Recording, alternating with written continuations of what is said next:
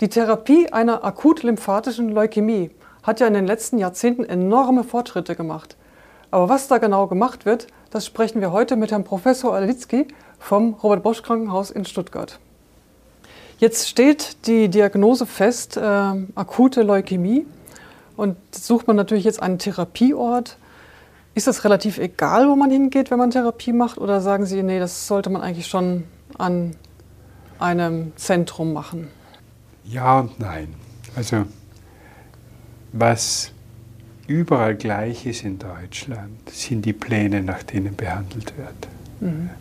Es gibt in Deutschland eine große Studienvereinigung, die diese Pläne festlegt.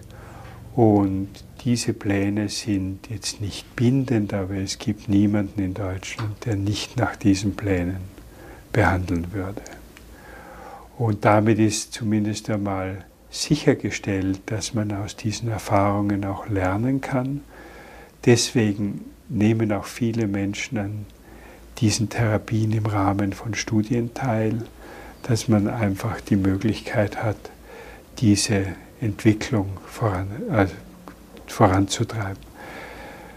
Man hat sich da am Beispiel der Kinderleukämien orientiert mhm wo durch Modifikation der Therapie mit denselben Substanzen die Heilungsrate von 40 Prozent auf 80 Prozent gesteigert werden konnte. Oh, mhm. also das ist eine der großen Erfolgsgeschichten.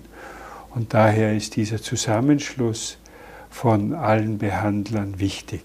Mhm. Das Zweite ist natürlich, ALLs sind seltene Erkrankungen. Mhm. Das heißt, auch ein großes Zentrum hat irgendwo zwischen 10 und 20 Patienten im Jahr. Und nachdem Verzögerungen bei der Therapie oder unangemessene Verzögerungen die Heilungsrate reduzieren, spielt die Behandlungserfahrung, die Behandlererfahrung schon auch eine wesentliche Rolle. Mhm. Und daher ist schon recht eindeutig die Empfehlung, zu einem Zentrum zu gehen, das das nicht nur zweimal im Jahr macht. Mhm. Ich würde zu einem größeren Zentrum gehen. okay. Lieber Professor Litzky, vielen Dank, dass Sie sich heute Zeit nehmen für den Leukämie-Lotsen, uns die akuten Leukämien zu erläutern. Sie sind der Chefarzt der Onkologie und Hämatologie hier am Robert-Bosch-Krankenhaus in Stuttgart. Sie sind seit vielen Jahren hier tätig und was sagen Sie, wie viele Patienten haben Sie gesehen inzwischen mit einer akuten lymphatischen Leukämie? Also ich wäre hier in dem in der Funktion, in der ich jetzt bin, wäre ich ungefähr 200 Patienten gesehen Mhm. Mhm. Also das ist aber auch für 20 Jahre keine, weiß Gott wie große Zahl. Mhm. Trotzdem waren wir immer eines der größeren Zentren ja. in Deutschland in der Behandlung dieser Patienten und glauben daher wirklich auf eine gute Erfahrung zurückgreifen zu können. Mhm. Die Therapie der Wahl ist in erster Linie Chemotherapie. Und da gibt es ja auch gewisse Abläufe. Vielleicht können Sie da noch ein bisschen was dazu sagen.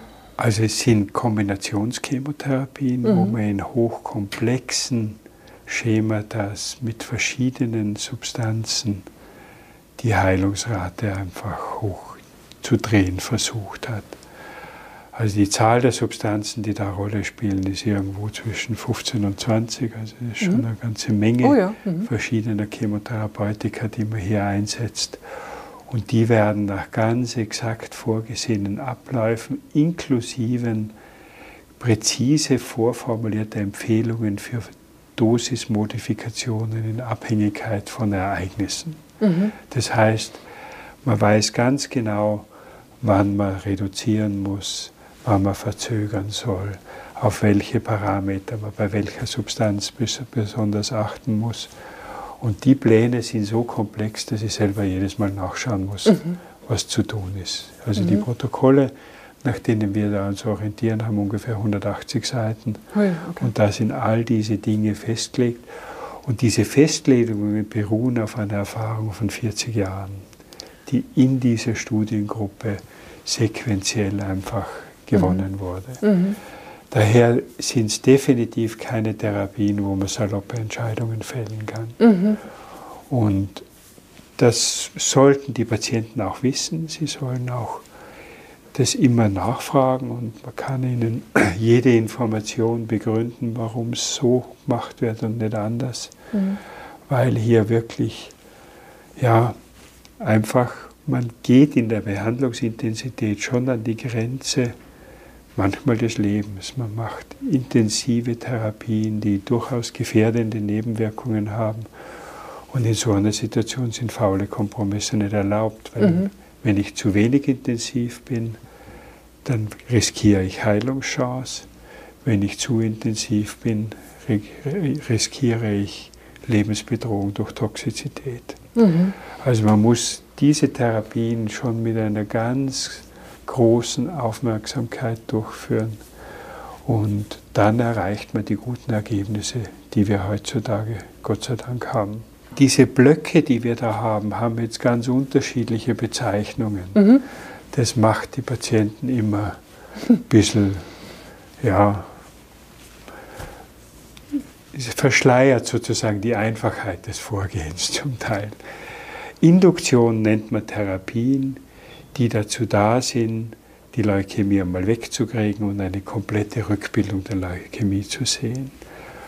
Konsolidierungen sind Therapieformen, die in kompletter Remission dazu da sind, die Heilungsrate zu steigern. Mhm. Und Erhaltungstherapien sind dann wenig intensive Therapien, die man nach dem Abschluss der intensiven Therapien noch fortsetzt, um auch die Heilungsrate etwas zu begünstigen, sind aber in ihrer Intensität deutlich weniger intensiv. Und muss man quasi immer alle drei machen oder kann man zum Beispiel auch dann nach der Konsolidierung aufhören, weil es gut gelaufen ist?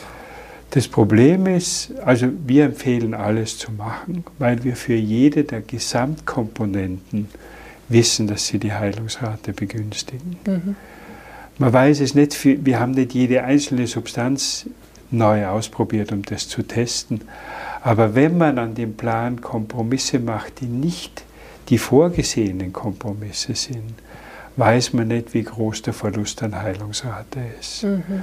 Und daher ist die Empfehlung, ohne triftigen Grund, und triftige Gründe können selbstverständlich Nebenwirkungen und Belastungen sein, aber ohne triftigen Grund würde man nicht raten, an dem Plan was zu ändern. Mhm. Und wenn man jetzt eine Stammzelltransplantation machen wollte oder müsste, wo würde die sich dann einfügen? Die äh, hängt ein bisschen davon ab, wo wann der Spender zur Verfügung steht. Aber im Wesentlichen kommen die nach den Konsolidierungen oder in den Konsolidierungstherapien. Die mhm. Induktionstherapie muss man auf jeden Fall vorher machen. Weil man dann meistens noch keinen Spender hat, werden auch Konsolidierungstherapien angeschlossen. Und dann würde man aber sich einen guten Teil der Konsolidierungen ersparen und Richtung, in Richtung Stammzelltransplantation gehen. Und wie ist dann so die Entscheidung, ob man jetzt Stammzelltransplantation macht oder nicht? Also was sind da jetzt neben der Verfügbarkeit des Spenders, was sind da so die Entscheidungskriterien? Die wichtigste Entscheidung fällt anhand der Abschätzung der Heilungsrate ohne Transplantation. Wenn jemand, ich sage ein Beispiel, ohne Transplantation eine Heilungschance von 80 Prozent hat, dann würde man ja das Risiko der Transplantation 80 Prozent der Menschen zumuten, ohne dass sie einen Nutzen haben. Mhm. Daher wäre das nicht sinnvoll. Mhm. Wenn ich aber weiß, ich habe eine Heilungschance ohne Transplantation von 20 Prozent, dann weiß ich, dass ich den überwiegenden Teil der Menschen dieses Risiko nicht ohne entsprechenden Nutzen zumute. Mhm. Daher ist diese, äh, diese Abschätzung von ganz entscheidender Bedeutung für die Abschätzung, ob ein Mensch von einer Transplantation einen Nutzen hat oder, oder nicht. Und dieses, äh, das war ja nochmal dann die in Verbindung zu den Formen von, von äh, ähm, Oberflächenmolekülen, also diese CD ja. irgendetwas oder eben auch von der Sorte von Translokation oder Mutation genetischen Material, die entscheiden im Prinzip auch darüber, welche Form von Therapie da folgt, unter anderem eben, ob man jetzt eine Stammzelltransplantation machen sollte oder nicht. Und, und das verzögerte Ansprechen. Mhm. Also die drei Dinge sind es, der Typ der Leukämie, die Genetik der Leukämie und das Ansprechen. Mhm. Und da haben haben wir durch diese eben sehr lange Erfahrung großer Patientengruppen aus ganz Deutschland eine sehr präzise Vorstellung, mhm. wann diese Risiken so hoch werden, dass Menschen eine Transplantation benötigen. Mhm. Und jetzt im Rahmen von der Therapie, also das heißt, jetzt habe ich das so verstanden, Induktionstherapie ist wirklich schon ziemlich hart, ne? Dann ist man wahrscheinlich hier vor Ort im Krankenhaus und kann vielleicht nicht so wahnsinnig viel machen, oder? Was, wie läuft die so? Was ja, das Hauptproblem der Induktionstherapie ist ja die Tatsache, dass der Mensch in die Therapie mit einer vollen Leukämie reingeht. Mhm. Das heißt, man muss zuerst die Leukämie wegschießen, bevor sich die gute Blutbildung erholen kann. Mhm. Und damit ist die Dauer, die da zu überbrücken ist, deutlich länger als bei den Folgetherapien. Und das macht die Belastung aus. Das mhm. heißt, bei der Induktionstherapie ist die längste Phase, wo die Menschen ohne gute Blutbildung leben müssen und wo man eben die, die fehlende Blutbildung durch Antibiotika, durch Bluttransfusionen und durch alle möglichen Schutzmaßnahmen versuchen muss, folgenlos zu halten. Mhm. Und bei der Konsolidierungstherapie ist die schon so eher in einem Modus, dass man nebenher, was ich was, noch arbeiten gehen kann? Oder? Ja, also eine, Menschen, die berufstätig sind, äh, in umfassender Weise sind die Ausnahme. Mhm. Fast alle Menschen sind während der ganzen Behandlungsdauer im Krankenstand. Mhm. Und das macht es unter Umständen nicht ganz unproblematisch, weil ja der Krankenstand in Deutschland nur durch 70 Wochen lang mhm. funktioniert. Und akute lymphatische Leukämiepatienten können da schon an die Grenze kommen. Mhm. Also das ist schon bei, ist eine der Erkrankungen, wo das etwas knapp bemessen ist. Mhm. Trotzdem ist die Schwächung und die Einschränkung in der Leistungsfähigkeit die meisten Zeitabschnitte so groß, dass eine volle Berufstätigkeit nicht funktioniert. Bei der Erhaltungstherapie kann man dann wenigstens mal teilweise schon wieder oder? Bei der Erhaltungstherapie kann man ins Leben zurück. Mhm. Da kann man, kann man durchaus auch an Berufstätigkeit denken. In den Vortherapien kann man auch leben, da kann mhm. man auch Sport treiben, da kann man auch Dinge machen. Nur auf einem Leistungsniveau, das man von der Zeit davor her nicht gewohnt ist. Also mhm. man ist schon eingeschränkt, aber das heißt nicht, dass man nicht einmal wohin fahren kann oder dass man nicht einmal Urlaub machen kann. Mhm. Aber man ist halt einfach in seiner allgemeinen Leistungsfähigkeit zwar in wechselndem Ausmaß, aber schon lange Zeiten erheblich eingeschränkt. Und die Erhaltungstherapie, die ist ja irgendwann auch zu Ende. Ne? Also die ist halt ja, ja. am Ende und die Stammzelltransplantation ist ja offensichtlicherweise auch irgendwann zu Ende. Und wenn wir jetzt sagen, okay, jetzt ist diese Therapie zu Ende, sowohl entweder wenn ich jetzt nur über die bis zur Erhaltungstherapie gegangen bin oder wenn ich eben die Stammzelltransplantation gemacht habe, wenn ich jetzt danach gucke, wie ist denn dann die Zeit danach? Kann ich dann wirklich in mein altes Leben zurück? Also die meisten Menschen erholen sich weitgehend. Mhm. Weitgehend heißt, dass ein Leben mit genauso viel Lebensfreude wie vor der Therapie möglich ist. Weitgehend heißt nicht unbedingt, dass ich im Hochleistungsbereich gleich bleibe wie vorher. Also es gibt schon auch Menschen, die eine Einschränkung ihrer Leistungsfähigkeit mhm. behalten.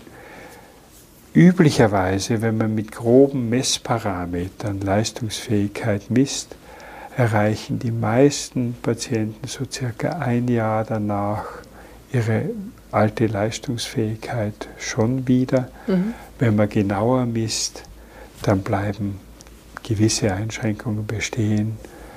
Die äußern sich dann zum Beispiel, dass während man vor der Krankheit am Abend von der Arbeit heimgekommen ist und dann mit seiner Ehefrau ins Kino gegangen ist, weil man eh schon lange nichts mehr mit ihr gemacht hat, dann geht es nach der Therapie unter Umständen nimmer, weil man sich nach der Arbeit fühlt, wie wenn man Stecker rausgezogen hat. Also mhm. die Leistungsgrenze ist ein bisschen enger, als sie vorher war. Mhm. Das finde ich auch wichtig, dass das die Angehörigen wissen, weil am Ende der Therapie eins der seelischen Probleme für Betroffene oft ist, dass die Erwartung, dass man sofort wieder topfit ist, mhm. nicht sofort eintritt. Mhm. Und auch die Erwartung durch die Umgebung manchmal dann eh zu einer Belastung werden kann, mhm. weil die Umgebung sich dann denkt, na, jetzt war er lang genug krank, jetzt schaut er wieder fit aus. Mhm. Aber das dauert halt doch, bis man sich in dem Leben danach wieder so eingerichtet hat, dass man sich so fühlt wie vorher. Mhm. Jetzt gibt es ja zwischen den Therapien ja auch mal wieder mal Lücken, sage ich jetzt einfach mal. Man macht ja glücklicherweise nicht komplett durchgehend Therapien. Und in diesen Zeiten, was kann man denn da machen? Was ist denn da möglich? Also es gibt Zeiten, wo es einem richtig gut geht. Mhm. Und in den Zeiten kann man auch prinzipiell machen, was einem Freude macht. Das heißt, man kann Sport machen, muss ein bisschen damit rechnen, dass das Leistungsniveau etwas tiefer ist. Man kann raus, man kann essen, was man will, man darf sogar gelegentlich ein Glas Wein trinken, wenn es einem Spaß macht. Also man hat hier eigentlich nur sehr wenige Einschränkungen.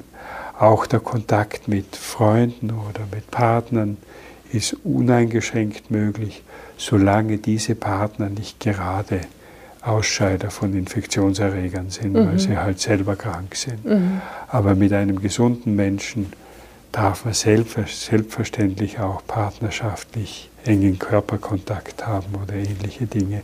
Also Sex. Also hier sind die Einschränkungen nicht okay. behindernd. Ja. Okay. Und nach der Therapie, was ist denn da möglich? Also wirklich mal so konkret wandern? Wandern soll man. Soll, soll man, ja? ja. Reisen in ferne Länder, wo es vielleicht eventuell auch nicht so den Tip-Top medizinische Versorgung gibt? Naja, in den ersten, sag mal, Monaten danach würde ich vielleicht nicht gerade nach Uganda fahren. Also mhm. prinzipiell Reisen spricht nichts dagegen. Es gibt Gegenden, wo man Lebendimpfstoffe braucht. Da muss man gewisse Zeit warten, bis diese gegeben werden dürfen. Also mhm. es ist heutzutage im Wesentlichen Gelbfieberregionen, mhm. die sollte man weiter meiden. Aber natürlich gibt es ein gewisses Rückfallrisiko und äh, dieser Rückfall kann auch auftreten zu einem Zeitpunkt, wo man nicht vorher sieht. Das heißt, vor meiner Reise in ein Land antritt, wo man möglicherweise ein problematisches Gesundheitssystem hat, sollte man auch mal schauen, ob das Blutbild in Ordnung ist und ob da nichts sozusagen im Anmarsch ist. Aber dann wäre es prinzipiell auch möglich, exotischere Reiseziele anzustreben. Und wenn ich jetzt schon nicht exotisch verreise, kann ich dann wenigstens hier in meiner Heimat exotisch essen? Also wo wir immer ein bisschen zurückhaltend sind, sind Rohmaterialien, die Sushi? relativ... Ja, wir glauben, dass Sushi viele Krankheitserreger hat, wir wissen es nicht. Okay. Sushi die jedenfalls nur essen, wenn es frisch ist. Aber das gilt auch für Menschen, die keine akuten Leukämien haben. Oh, okay. Also ich glaube, dass man es essen kann. Es mhm. ist nie belegt, dass es dadurch spezielle Risiken gibt. Aber natürlich, wenn, wenn Nahrungsmittel, die nicht gekocht sind, eine Weile stehen, dann ist das Risiko, dass man krank wird, ein bisschen größer. Mhm. Und einfach mal wieder so richtig feiern mit den Freunden, Bude voll. Also prinzipiell mit gesunden Leuten spricht nichts dagegen. Ja. Äh, anstecken sollte man sich nicht und nach der Therapie ist man wieder frei. Mhm. Ja. Irgendwann kommt Normalität. Okay, wunderbar. Vielen herzlichen Dank. Das war okay. sozusagen der letzte Teil zur Therapie. Und damit haben wir dann die akute lymphatische Leukämie abgeschlossen. Vielen Dank für Ihre Zeit, Herr Professor Olitzki. War mir ein Vergnügen. Ach ja, bitte geben Sie uns Feedback zu dieser Episode unten in den Kommentaren. Wir möchten unsere Angebote immer besser machen.